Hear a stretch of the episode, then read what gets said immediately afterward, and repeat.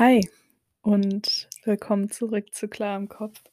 Es gab ewig lange wieder keine Folge von mir, weil ich auch irgendwie ich habe keine Ahnung, was so mit mir ist. Ähm, und vielleicht gibt es einige, die selber Podcasts machen und das irgendwie nachempfinden können, aber es gibt so Momente bei mir, wo ich 'ne me also anscheinend 'ne mega krasse Idee für 'ne Folge habe und es dann aufnehme und dann im selben Moment, in dem ich die Aufnahme beende, mir so denke, dass es unnormal cringe war, worüber ich grad die ganze Zeit geredet habe und ich deswegen die Folge nicht veröffentliche. Und so im Nachhinein denke ich auch immer noch, dass diese Themen cringe sind, über die ich geredet habe, weswegen ich die Folgen halt immer noch nicht veröffentlicht habe und irgendwie jetzt so die ganze Zeit Folgen aufnehme in der Hoffnung, dass ich im Nachhinein nicht dieses Gefühl habe. Ähm, na ja, wir werden mal sehen. So, wenn die Folge draußen ist, dann hatte ich das Gefühl bei dieser Folge wohl nicht. Ähm, ich weiß nicht, ob das Thema so wirklich ganz passend zur Weihnachtszeit ist, aber keine Ahnung, hat irgendwie schon was damit zu tun, so familienmäßig, aber keine Ahnung. Ähm ich weiß gar nicht, wie viele Leute das so wissen, die mir zuhören, weil ich halt auch einfach generell keine Ahnung habe, wer so meinen Podcast hört. Aber, ähm, meine Familie mütterlicherseits kommt aus den Philippinen und während meiner aktuellen Beziehung, ähm, sind mir irgendwie extrem viele Untersch oder was heißt extrem, aber so irgendwie sind mir so Unterschiede aufgefallen zwischen dem, wie halt meine Familie so, äh, harmoniert oder keine Ahnung, wie so, äh, der Stellenwert der Familie in meinem Leben war und auch in meiner Familie ist und wie's zum Beispiel bei meinem Freund ist, der deutsch ist. Ähm, ich will eigentlich gar nicht so wirklich auf seine Familie eingehen, sondern eher auf meine Familie. Ähm, und das, was so oder womit ich so aufgewachsen bin, was in 'ner philippinischen Familie so normal ist. Jede Familie ist da sehr wahrscheinlich auch ganz anders, aber ich wollte einfach mal mehr deutsche Zuhörer, sage ich mal, ähm, daran teilhaben lassen, wie das ist, ähm mit einer asiatischen Kultur, sage ich mal, oder einer asiatischen Familie in einer westlichen Kultur oder einem westlichen Land aufzuwachsen, weil es manchmal auch ziemlich schwer ist, so seinen Platz zu finden. Ich glaube, ich habe 'n kleineren Vorteil gegenüber anderen Familienmitgliedern aus meiner Familie, weil ich noch zur Hälfte deutsch bin und somit irgendwie mit beidem schon aufgewachsen bin. Ähm, aber vom Familienbild her, sage ich mal, doch schon hauptsächlich mit, ähm, der Familie meiner Mutter. Und falls irgendwie falls es hier jemanden gibt, der irgendwie mit dieser Aussage eben gar nicht so viel anfangen kann. Ähm, es gibt 2 verschiedene Arten von Kulturen sozusagen im ganz, ganz groben Sinne. Ähm, einmal gibt es die eher individualistischen Kulturen. Das sind halt eher westliche Kulturen, wie zum Beispiel hier in Deutschland, wo der Fokus, ähm, sehr viel mehr auf das Individuum halt gelegt ist. Also, ähm, hier in Deutschland merkt man das zum Beispiel sehr daran, dass es eben sehr viel um einen selber sozusagen geht. Also, du wirst zum Beispiel während der Schulzeit ständig gefragt, was du nach der Schule machen willst und so also viel es geht viel um deine Karriere, aber halt, wie du sie gestalten möchtest und deine, ähm, Auslebung sozusagen davon ist auch sehr daran orientiert, was du machen möchtest und was sozusagen das Beste für dich ist. Ähm sozusagen, dass man auch Sachen macht, die nur für einen selber nützlich sind, aber für sonst keinen anderen, sage ich mal. Also, zum Beispiel so 'n Auslandsjahr machen, was halt, ähm, an sich der Nutzen nur so für dich ist und deine Erfahrungen und sonst eigentlich für keinen anderen so im Großen und Ganzen. Ähm, und dann gibt es noch das genaue Gegenteil. Ich muss ehrlich sagen, ich habe den Begriff dafür vergessen und irgendwie ist mir die ganze Zeit Kollektivismus im Kopf, aber ich habe nicht das Gefühl, dass das der Begriff dafür ist. Ähm, ich kann mir vorstellen, dass einige zuhören, die auch Psychologie studieren, aber ich glaube, ihr wisst, wovon ich spreche, wenn ihr das tut. Und wenn ihr das nicht tut, dann tut's mir leid. Ich schreibe es in die Folgenbeschreibung, wie die Begriffe richtig heißen. Auf jeden Fall ist halt eben das Gegenüber davon in sehr vielen asiatischen Kulturen oder hauptsächlich oder ja, halt viel in asiatischen Kulturen vertreten, dass die Familie beziehungsweise die Gruppe oder die Gemeinde, ähm, einen viel höheren Stellenwert hat und man sich sozusagen als Teil der Familie oder der Gemeinde oder so sieht und vieles, was man macht, auch sozusagen nur zum Nutzen der Familie ist, beziehungsweise halt oft die eigenen Wünsche und so hinten angestellt werden, um halt der Familie mehr zu nutzen. Also, zum Beispiel, wenn Leute in solchen Kulturen eben auch hauptsächlich Ausbildungen oder Studiengänge anfangen, die im Endeffekt auch der Familie guttun, auch wenn diese Leute dann sagen könnten, dass sie es halt machen, weil sie das wollen, ist sehr wahrscheinlich auch sehr viel ähm, daraus gehend, dass halt man eh von der Kindheit so ausgeprägt ist, dass zum Beispiel Ärzte oder, ähm, Krankenpfleger oder so sehr gute Berufe sind, weil man die in einer Familie auch sehr gut brauchen kann, so wenn Familienmitglieder Hilfe brauchen. Ähm, und dieser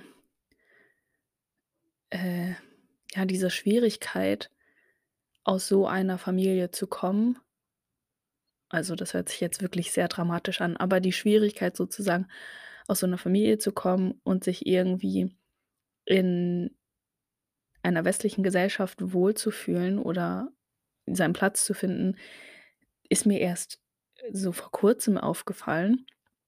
Ähm, halt auch, wie gesagt, im Vergleich zur Familie von meinem Freund.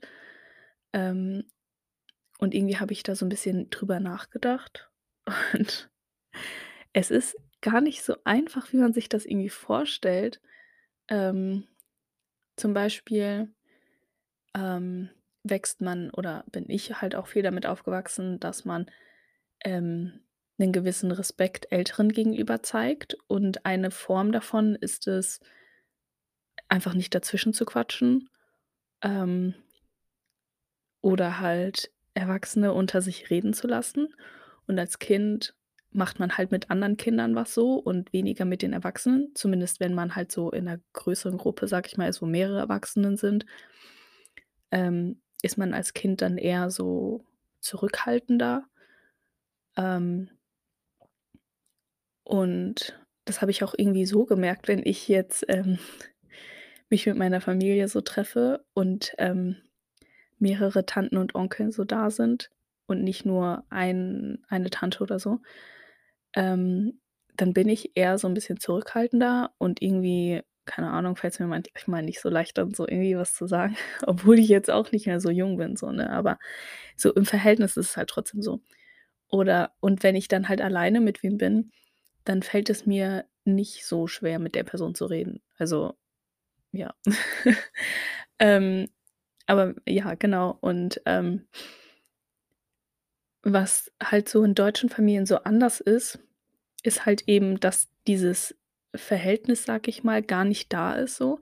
Wenn man halt an 'nem Tisch sitzt oder gemeinsam was unternimmt oder ja eher an 'nem Tisch sitzt und sich unterhält, dann unterhalt unterhält man sich halt, eher miteinander, egal sozusagen vom Alter her. Ähm, und irgendwie ist das für mich halt so 'n bisschen gewöhnungsbedürftig, weil ich halt dadurch, dass es in meiner Familie halt nie so war, ähm, fällt mir das übel schwer so. Ähm und es also, ja, es ist halt auch dann manchmal so, dass dann zum Beispiel, ähm also, so dass andere Gespräche, sage ich mal, dadurch unterbrochen werden, wenn jemand anders wieder anfängt zu reden oder keine Ahnung. Und halt bei meiner Familie war also, so kam mir das immer vor, dass halt so von wegen, wenn die Kinder untereinander reden, lässt man sich auch als Erwachsener nicht in seiner Unterhaltung dadurch unterbrechen, sondern die Kinder reden halt so untereinander. Ähm, und dann ist das manchmal so 'n bisschen komisch für mich, wenn man dann so in der Runde sitzt und alle hören einem zu so. Bin ich halt aus meiner Familie nicht so gewohnt.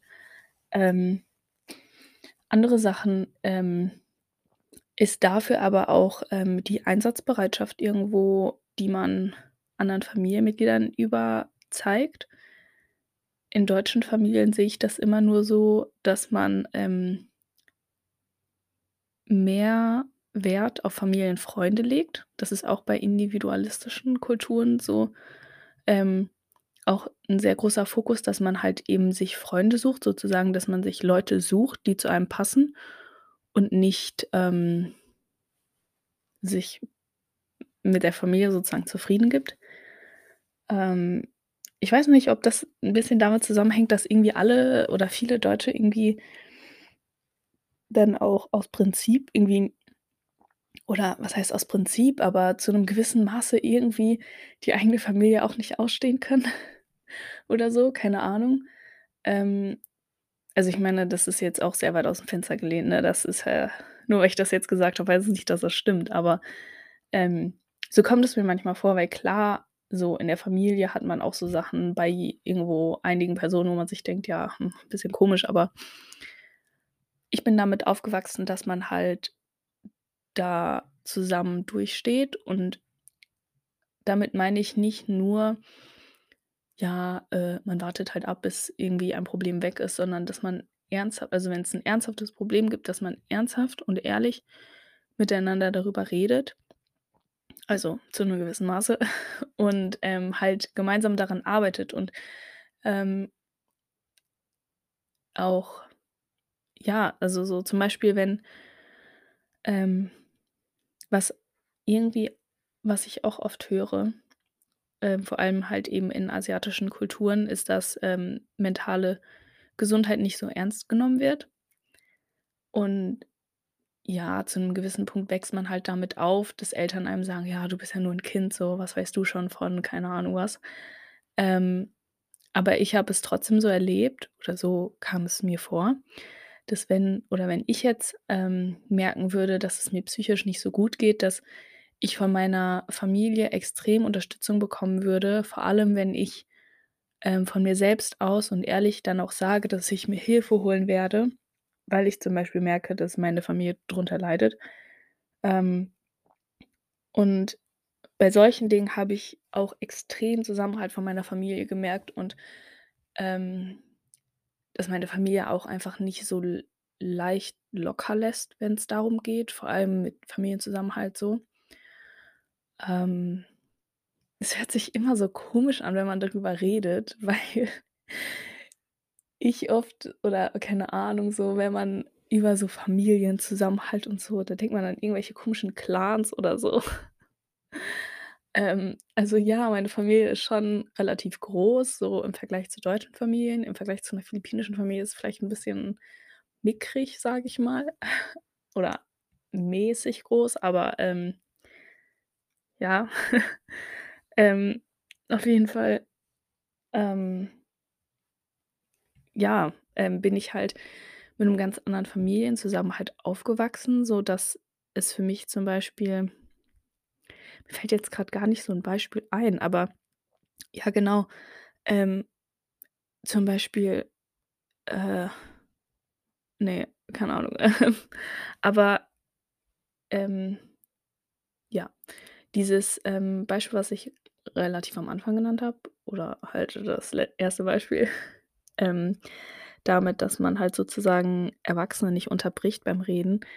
Ähm, dadurch fällt es mir generell schwer, mit Älteren zu sprechen, weil man halt damit aufwächst, dass Ältere immer Erwachsene sind oder halt beziehungsweise, ähm, Ältere welche sind, die sozusagen im Stammbaum über dir sind. Und wenn ich jetzt davon anfange zu reden, das hört sich jetzt richtig komisch an, aber, ähm, kleiner Exkurs, ähm, wenn du also, ich weiß wahrscheinlich ist es bei asiatisch anderen asiatischen Kulturen auch so, aber, ähm, vor allem auf den Philippinen, wenn du in Familie dort hast beziehungsweise halt so aufwächst, wirst du wirst deinen Familienstammbaum in gewisser Maße kennen. Also, du wirst dir also, ich glaube, das weiß man eigentlich auch so, wenn man deutsch ist, so wer seine Tanten und Onkeln sind und wer Cousins und Cousinen sind und so weiter. Aber, ähm meine Familie, ähm, spricht Tagalog auf auf Tagalog? Oh mein Gott, das hört sich so cringe an, wenn ich das sage. Egal. Äh, meine Familie spricht Tagalog und auf den Philippinen gibt es verschiedene Dialekte. Hm, also sehr viele verschiedene Dialekte oder Sprachen oder keine Ahnung, wie man das nennen will. Äh, und Tagalog ist so die Hauptsprache. Also, es ist nicht die Amtssprache, aber es ist die Sprache, die am meisten gesprochen wird. Und man unterscheidet in ältere Schwester, älterer Bruder, jüngere Schwester, jüngerer Bruder, aber eigentlich hauptsächlich nutzt man ältere Schwester und älterer Bruder so. Und man nutzt das nicht nur für Geschwister, sondern auch für so, ähm, Cousins und Cousinen, die älter sind. Aber nicht nur Cousins und Cousinen, die vom Alter her älter sind. Ja, jetzt kommt nämlich der Part, sondern auch für Cousins und Cousinen, die sozusagen vom Stammbaum her älter sind als du. Ich weiß nicht, woher dieses Denken kommt, weil es würde ja nur Sinn machen, wenn man zum Beispiel, ähm, in so 'ner Königsfamilie wäre und die Thronfolge betrachten würde. Also, so theoretisch meine ich das mit vom vom Stammbaum her älter, weil, ähm also, wir sprechen uns eigentlich inzwischen nicht mehr so an, aber als Kinder war das noch größer. Ähm, zum Beispiel bin ich von uns als Cousinen die Älteste aber also, vom Alter her. Aber, ähm, meine Mutter ist die Jüngste von allen Geschwistern. Das heißt, ich und halt so das heißt, ich muss meine oder als Kind musste ich meine Cousinen, die halt eigentlich vom Alter her jünger sind als ich, mit ältere Schwester anreden. Ähm, und sie mich nicht mit ältere Schwester, weil ich vom Stammbaum her sozusagen niedriger war als sie oder halt, ja, vom Alter her, keine Ahnung. Ich weiß nicht, wie man das erklären soll. Ähm, oder mein Bruder ne, Quatsch, bei meinem Bruder war das gar nicht so krass. Ähm, oder, ähm, Cousins von mir, die halt so 5 Jahre jünger waren oder so, musste ich auch mit älterer Bruder ansprechen, weil die halt alle sozusagen vom Stammbaum her oder weil deren Eltern älter waren als meine Mutter so. Ähm, wobei teilweise dann auch Cousins von mir mich mit älterer Schwester sozusagen angesprochen haben, weil ich einfach älter war als die. Aber egal, das ist jetzt irgendwie 'n bisschen zu kompliziert. Aber so man weiß halt sozusagen auch anders, sage ich mal, wie man verwandt ist.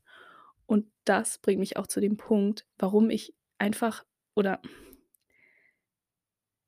wenn ich jetzt, äh, 'ne Beziehung anfangen würde oder so auf der Suche wäre, könnte ich niemals etwas anfangen mit jemandem, der auch aus den Philippinen kommt, auch wenn's nur halb ist, weil so du weißt nicht, ob du mit diesem Typen verwandt bist oder für mich zählt es ja schon als zu verwandt, obwohl man nicht mal blutsverwandt ist, wenn man zum Beispiel, ähm, 'ne gleiche Tante hat, aber oder keine Ahnung, so 'ne gleiche Tante, aber halt nicht blutsverwandt ist. Ähm, also, zum falls das irgendwie für manche keinen Sinn ergibt. Ähm dazu habe ich 'ne richtig witzige Story. Und zwar waren wir 2015 auf den Philippinen und, ähm, wir haben äh, also, mein Bruder und ich haben dann mal die Schule besucht, auf die meine Mutter und eigentlich alle von ihren Geschwistern auch hingegangen sind. Und wir sind dann mal so für 2 Wochen haben haben uns einfach in den Unterricht reingesetzt. Und, ähm, dann gab's da irgendwie so 'n Mädel, mit dem mit der haben wir uns eigentlich ganz gut verstanden und alle haben so Witze gemacht, dass mein Bruder auf sie stehen würde, glaube ich so oder keine Ahnung. Auf jeden Fall, ähm, kam sie so irgendwann zu uns und hat uns so gefragt, ob, ähm, unser Onkel halt unser Onkel wäre.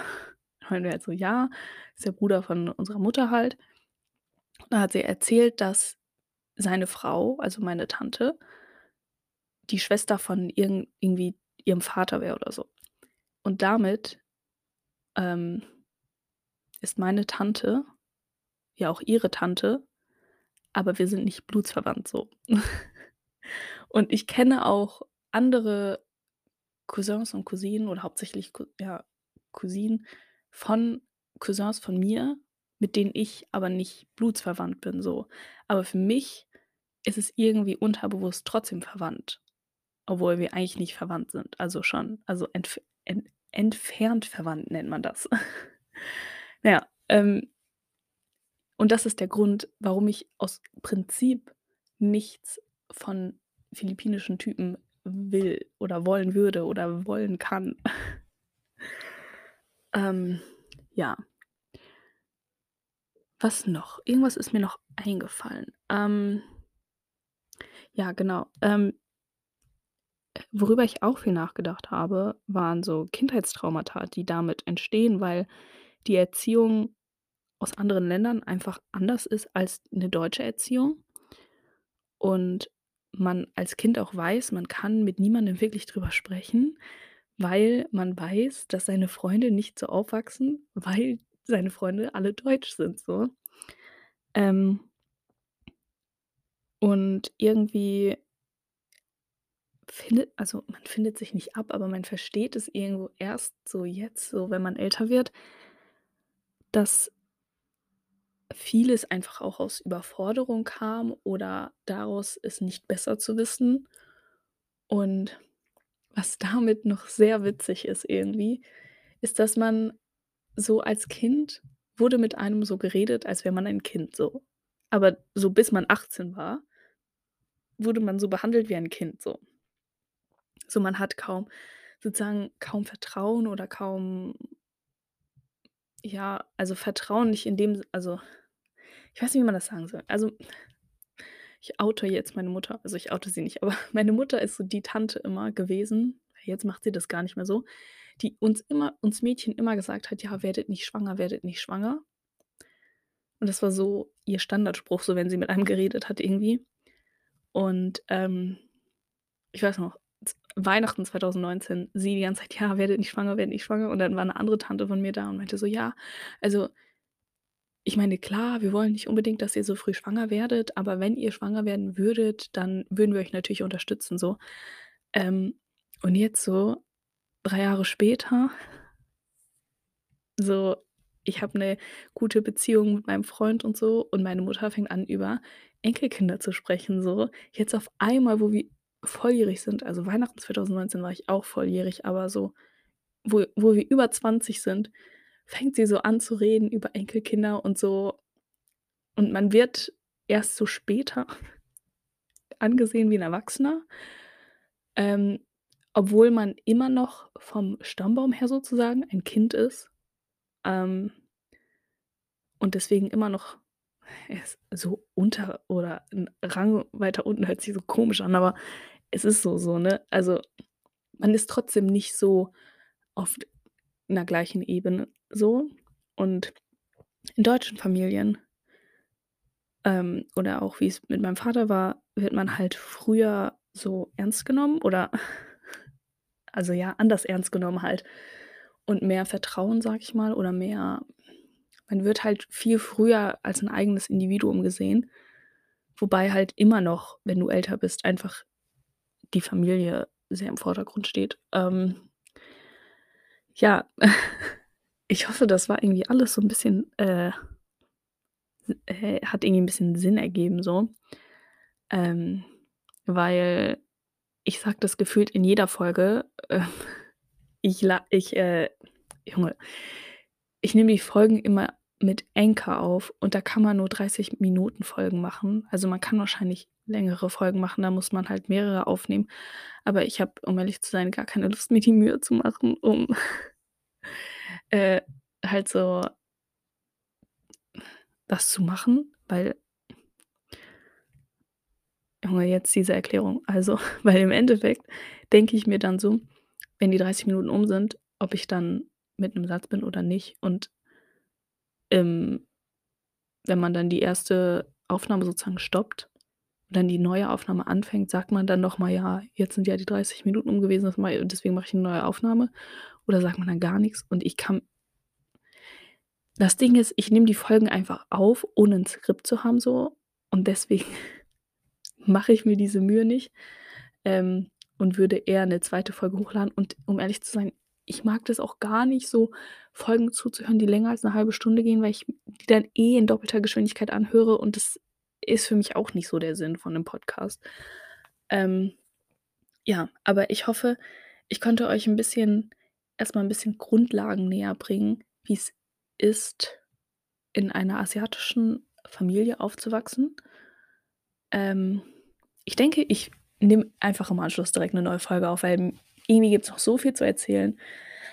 Ähm, ansonsten nehme ich 'ne Folge mal wann anders auf, aber es gibt noch einiges zu erzählen.